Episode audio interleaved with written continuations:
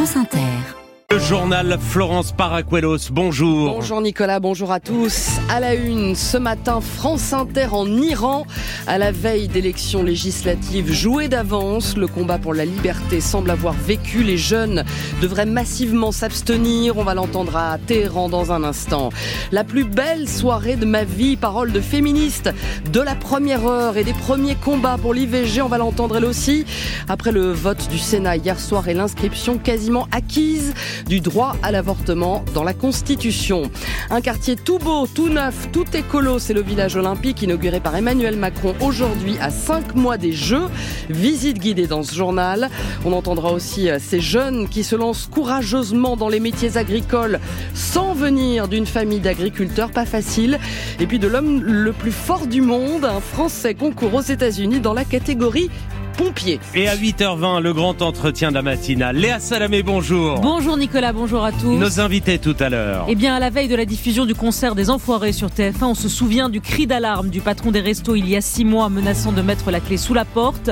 Face à la demande qui augmente, qui augmente, eh bien, les choses ont-elles évolué? Aujourd'hui, on fait le point sur cette France qui a du mal à vivre et du mal à se nourrir avec le président des Restos du Cœur, Patrice Douré, et avec aussi Christophe Robert, le délégué général de la Fondation Abbé Pierre, qui sort cette semaine pour les 100 voix aux éditions Artaud. Ce sera à 8h20. Vos questions 01 45 24 7000. France Inter. Femme, vie, liberté. Que reste-t-il de ce slogan et du mouvement de contestation écrasé par le régime iranien après la mort de Marsa Amini il y a deux ans? Il ne s'exprimera pas dans les urnes demain, puisque les figures réformatrices ont été écartées des élections législatives et du vote pour renouveler l'Assemblée des experts, ces religieux qui désignent le guide suprême. Tous les pouvoirs vont donc rester aux mains des conservateurs. Bonjour Timur Osturk. Bonjour Florence, bonjour à tous. Vous êtes l'envoyé spécial de France Inter à, Téhéran, l'un des très rares journalistes français à avoir obtenu un visa pour couvrir ses premières élections depuis les manifestations de 2022. Timour, l'abstention s'annonce donc très forte chez les jeunes. Oui, devant le portail de l'université de Téhéran, surplombé par un immense portrait du guide suprême Ali Khamenei, Daria, 20 ans, sort de cours. Il y a deux ans, elle manifestait ici, alors demain, elle n'ira pas voter. Jamais. C'est hors de question. Je ne reconnais pas la légitimité de ce gouvernement. Et je ne me rendrai pas complice du sang versé l'année dernière. Le long des grilles de la faculté, les listes des candidats sont placardées partout, mais Ali, 24 ans, n'y prête pas attention. Moi non, je ne vais pas voter. Ce sont tous les mêmes. Lorsqu'ils arrivent au pouvoir, ils ne pensent qu'à leurs proches et deviennent des privilégiés. Et nous, le peuple, on a les poches vides. Conservateur, modéré, réformateur, le rejet semble général. Dans une librairie chic de la capitale, Jamal Hadian, candidat indépendant sur une liste modérée, reconnaît le désintérêt de la jeunesse pour le scrutin. La participation sera très probablement plus faible que la dernière fois. Une partie de notre population, surtout parmi les jeunes, est dégoûtée. Mais on n'obtiendra rien en boudant les urnes. Avec l'élection de seulement quelques députés de notre liste, on peut redonner de l'espoir en un changement. Une autre partie du camp réformateur, dont de nombreux candidats ont été empêchés de se présenter, appelle de son côté au boycott du scrutin. Timur Osturk, envoyé spécial de France Inter à, Téhéran, en Iran. Il est 8h05 en France, Florence. Les féministes saluent une victoire historique pour les droits des femmes. C'est l'IVG, envoi d'inscription dans la Constitution comme une liberté garantie pour celles qui veulent interrompre leur grossesse dans les délais légaux. Le Sénat l'a largement validé hier.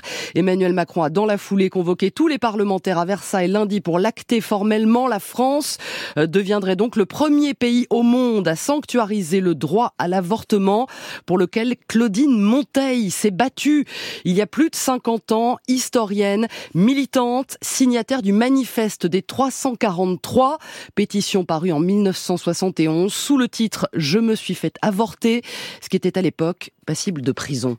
Ce soir est une des soirées les plus importantes de ma vie et de la vie des femmes qui agissent depuis des années. Parce que en avril 71, le mot avortement était encore un mot tabou. On ne pouvait pas le prononcer au sein de la société française tant on avait peur d'être dénoncé ou euh, que l'on se méfie ou que l'on se dise qu'on avait eu un avortement clandestin. Le 5 avril 71, ce mot tabou est brisé, c'est-à-dire que brusquement toute la société française se met à le prononcer. Mais ça n'a pas pas été, si je peux me permettre, pas été seulement le manifeste. Nous avons lutté avec Simone de Beauvoir et Gisèle Halimi et d'autres femmes. Nous avons lutté pendant quatre ans. Nous, nous avons préparé le procès de Bobigny, les filles mères du Plessis-Robinson. Nous n'avons pas lâché prise. Donc, c'est un travail de longue haleine et je tiens à dire combien je suis fière de la jeune génération d'aujourd'hui, des sénatrices et des sénateurs, parce que de toute façon, je pense que l'IVG est et sera toujours en danger. Claudine Monteil, historienne et militante féministe, interrogée sur France Info. Autre combat de société toujours en cours, la lutte contre les violences sexuelles. Judith Godrèche la portera aujourd'hui devant les sénateurs de la délégation aux droits des femmes après sa plainte contre les cinéastes Benoît Jacot et Jacques Doyon et son discours à la cérémonie des Césars. Il est 8h07, cinq personnes tuées froidement au marché de Noël de Strasbourg. C'était Florence en décembre 2018. L'assaillant avait ensuite été abattu par la police après 48 heures de traque. Il était fiché S. C'est donc un nouveau procès terroriste sans l'auteur de l'attentat qui va s'ouvrir aujourd'hui à Paris. Quatre hommes seront jugés pour l'avoir aidé à se fournir en armes. Difficile dans ces conditions d'attendre beaucoup de la justice pour les familles des victimes. Le frère de Kamal Najband, par exemple, réfugié politique afghan, abattu ce jour-là devant sa femme et ses enfants. C'est malheureux qu'on n'a pas le tueur pour savoir quels étaient ses objectifs pour euh, arriver à un tel acte. Juger ces gens-là, pour nous, ça n'a pas d'importance parce que c'était peut-être un délinquant qui vendait des armes ou un ami qui a hébergé euh, ce type de, de personnes qui vont être jugées. C'est pas eux qui sont passés à l'acte. Il n'y a pas de responsabilité majeure de ces gens-là. On attend juste euh, pour savoir qu'est-ce qui s'est passé, qui a fait comment c'était passé, dans quel but c'était fait et quels sont les degrés de responsabilité de chacun et chacune. Mokhtar Najband, le frère d'une des victimes de l'attentat du marché de Noël de Strasbourg au micro de France Bleu Alsace. On en parlait hier. L'influenceur d'extrême droite Papacito, jugé euh, euh, pour appel à la violence et provocation à la haine contre le maire d'un village du Tarn-et-Garonne. Et eh bien contre lui, le procureur de la République a requis six mois de prison avec sursis et 3000 euros d'amende. Voici maintenant ce qui ressemble à une vaste escroquerie financière. Le dossier Omega Pro, du nom de cette société d'investissement en crypto-monnaie qui a mis la clé sous la porte. Ceux qui avaient misé n'ont jamais revu leur argent. Euh, déjà 2000 plaignants et Delphine Evenou, d'autres victimes sont en train de monter leur dossier. La promesse de départ est alléchante. Omega Pro, c'est un projet qui vante la liberté financière et qui propose à chacun de gagner trois fois sa mise en l'espace de 16 mois. Maître Anthony Bem est l'avocat de plusieurs centaines de victimes. Au début, tout a marché. Les premières années, de nombreuses personnes ont gagné de l'argent.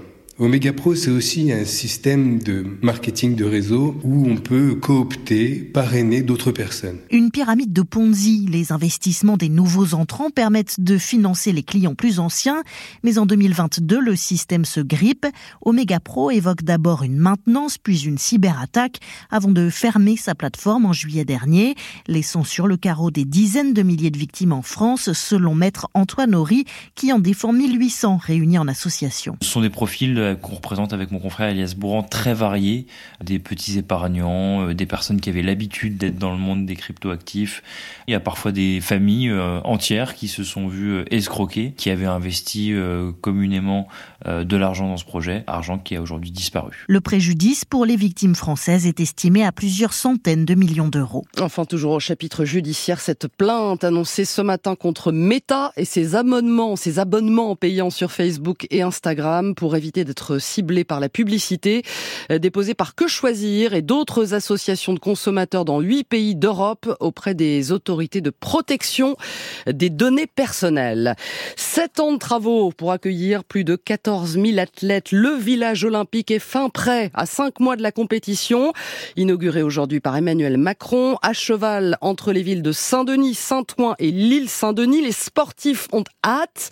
On les a entendus dans le journal de 7 heures, mais après eux viendront de, des habitants de vrais dans ces 2800 logements et ce quartier pensé comme une vitrine de l'écologie. Visite de chantier avec Rémi Brancato. C'est un grand espace piéton qui débouche sur la Seine. On est à Saint-Ouen, sur ce qui va s'appeler euh, après les Jeux la promenade Césaria Evora. Au centre des arbres, il y en a 9000 en tout pour plus de fraîcheur, mais en cas de forte canicule, l'évapotranspiration sera nulle. Alors Antoine Dussouich, le directeur de l'innovation de la Solidéo qui livre le village, nous montre la solution, une micro-station d'épuration. Avec une technologie euh, nouvelle qui va permettre d'alimenter en eau usée traitée les systèmes racinaires sans prélever sur l'eau potable. Ici, le fonds d'innovation a financé un sol transpirant pour rafraîchir l'air, là le recyclage des eaux usées dans un bâtiment, et puis les aérofiltres de Mathieu Gobi. Quand il y a eu l'appel d'offres euh, de la Solidéo, ça nous a boosté. On l'aurait sans doute fait,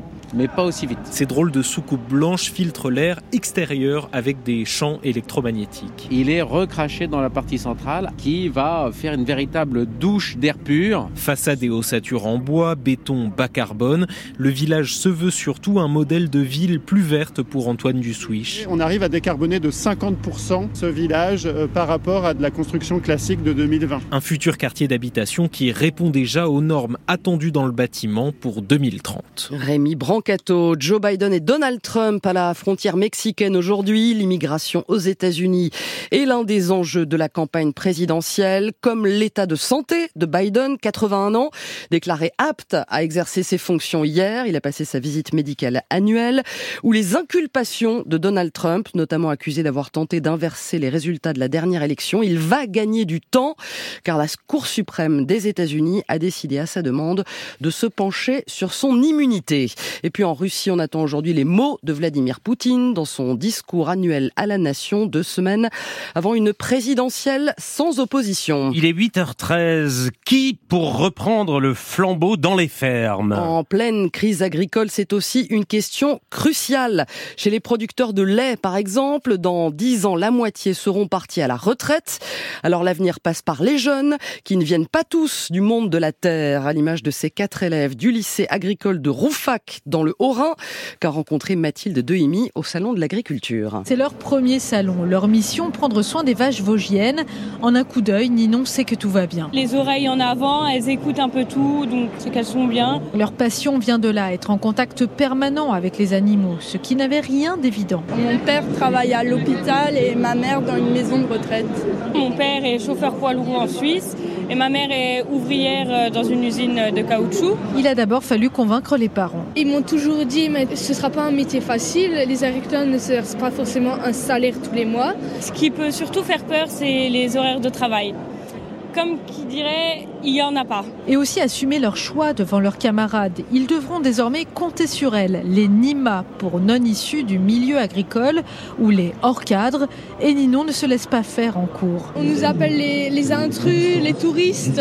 Ben, c'est pas parce que nos parents sont pas agriculteurs qu'on n'y connaît forcément rien. De nouveaux profils qui sont aussi plus diplômés que leurs camarades. Toutes veulent aller en BTS après leur bac pro, explique Lou. On n'a rien à prouver à personne, mais euh, c'est clair que euh, avoir un niveau d'études euh, c'est plus rassurant parce que du coup, eux, ils sont nés là-dedans, contrairement à nous.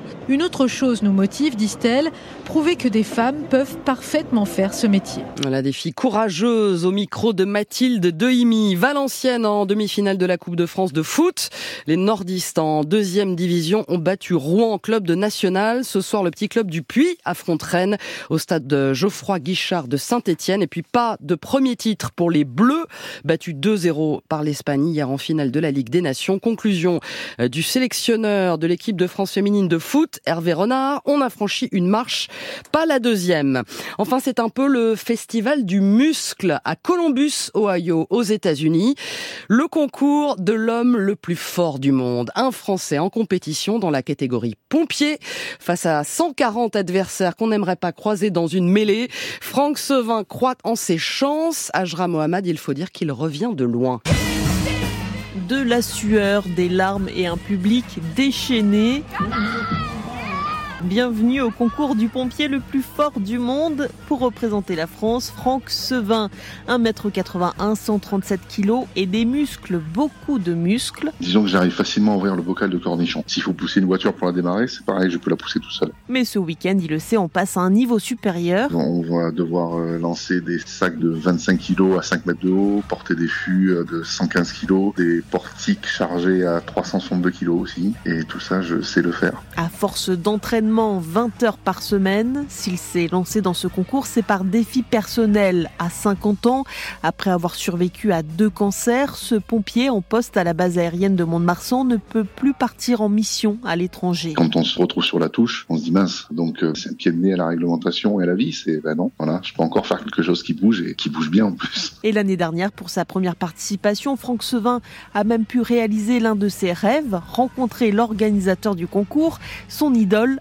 Arnold Schwarzenegger. Ah, il m'a pris dans ses bras. Et ouais, c'est une très grosse émotion. Et qui sait, l'émotion sera encore plus forte s'il est sacré ce week-end.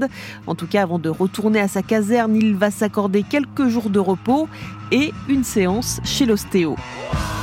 Mais oui, il peut le faire. Il va devoir euh, passer par les qualifs ce vendredi avant la finale samedi. L'an dernier, il a fini 37e. Merci Florence Paracuelos. À 9h20, Léa Salamé reçoit, je vous le rappelle, l'historien et journaliste Thomas Negaroff pour son livre Les vies rêvées de la baronne d'Ottingen, paru chez Albin Michel. La météo, Marie-Pierre Planchon. La météo avec Vitacitral TR+, des laboratoires Acepta, gel réparateur pour les mains abîmées par le froid, les gels hydroalcooliques et les lavages fréquents, en pharmacie et parapharmacie. Et que se passe-t-il sur la moitié ouest?